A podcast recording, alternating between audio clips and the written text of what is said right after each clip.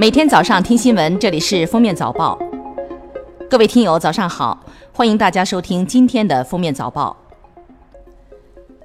工信部部长苗圩在二十九号上午的国新办发布会上，对社会关于外资因中美经贸摩擦撤离中国的传闻进行了回应。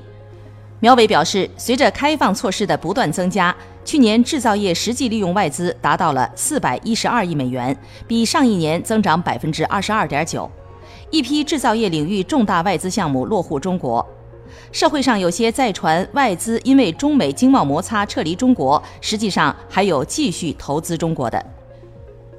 工业和信息化部信息通信发展司司长文库一月二十九号在国新办发布会上表示，五 G 已达到预商用阶段，目前最终的商用终端和芯片正加紧研发，有望在今年中出现一个较好的商用终端。老百姓期盼了五 G 很长时间，工信部将努力让老百姓尽早拿到五 G 终端。国家市场监管总局和商务部二十九号对九十一家直销企业召开集体约谈和提醒告诫会，相关部门认为，我国直销行业在快速发展的同时，出现了不少违法违规行为，群众反响强烈，社会危害大，后果严重。据湖南高院官方微信消息，一月二十九号，遵照最高人民法院下达的执行死刑命令，衡阳市中级人民法院对以危险方法危害公共安全的罪犯杨赞云依法执行死刑。去年九月，杨赞云驾驶路虎越野车冲入衡东县米江广场，造成十五人死亡、六人重伤、二十八人轻伤、六人轻微伤、三人损伤轻微。国家发改委综合司巡视员刘宇南二十九号表示，汽车消费减速是二零一八年消费增速下滑的一个主要原因。发改委等十部门促消费二十四条鼓励汽车消费的措施，是为了进一步提高汽车消费的供需匹配水平。百度近期宣布进军春晚红包，但网友发现活动链接在微信被封杀。百度对此采取了类似淘宝和支付宝的方式，可以生成一段渡口令，避免封杀。还有网友反馈，在百度红包集好运分一亿活动中，被提示活动太火爆了，请稍后再试。对春节消费进行调查显示，百分之三十七点零六的受访者预计春节消费超万元，还有近一成人靠借钱过年，近七成受访者表示春节时会给长辈红包，其中百分之二十六点八一的受访者给长辈的红包已成为春节最大的一笔支出，百分之九十九点三一的八五后都表示春节期间要发压岁钱。位于江苏徐州的民办国学培训机构华夏传统文化专修学校华夏学宫，孙楠等明星被披露携子加入，让其成为一所明星学院。但是，二零一九年一月二十二号，他被推上了舆论的风口浪尖，无办学资质、学费高昂、变相的女德教育等质疑裹挟而至。日前，由当地教育局组成的调查小组已对其展开调查。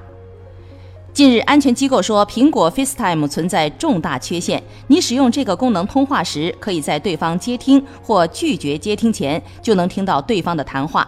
外媒进行了尝试，结果确实如此。据悉，目前上述漏洞主要影响的是运行 iOS 十二点一及更新版本 iOS 操作系统的 iOS 设备。欧洲最大的企业雇主的百年老店 Tesco 在英国时间二十八号公布了裁员计划，预计裁员九千人，关闭九十家门店。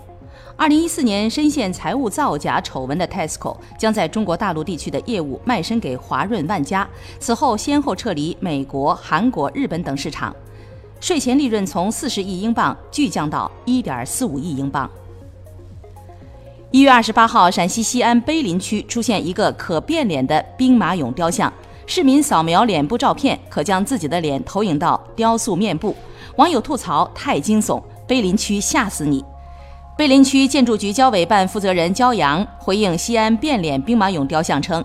这是今年西安年最中国的公共空间艺术作品。该装置打破以往量化设施人景分离的格局，重点突出人与灯光的互动。传递的就是一种街头娱乐。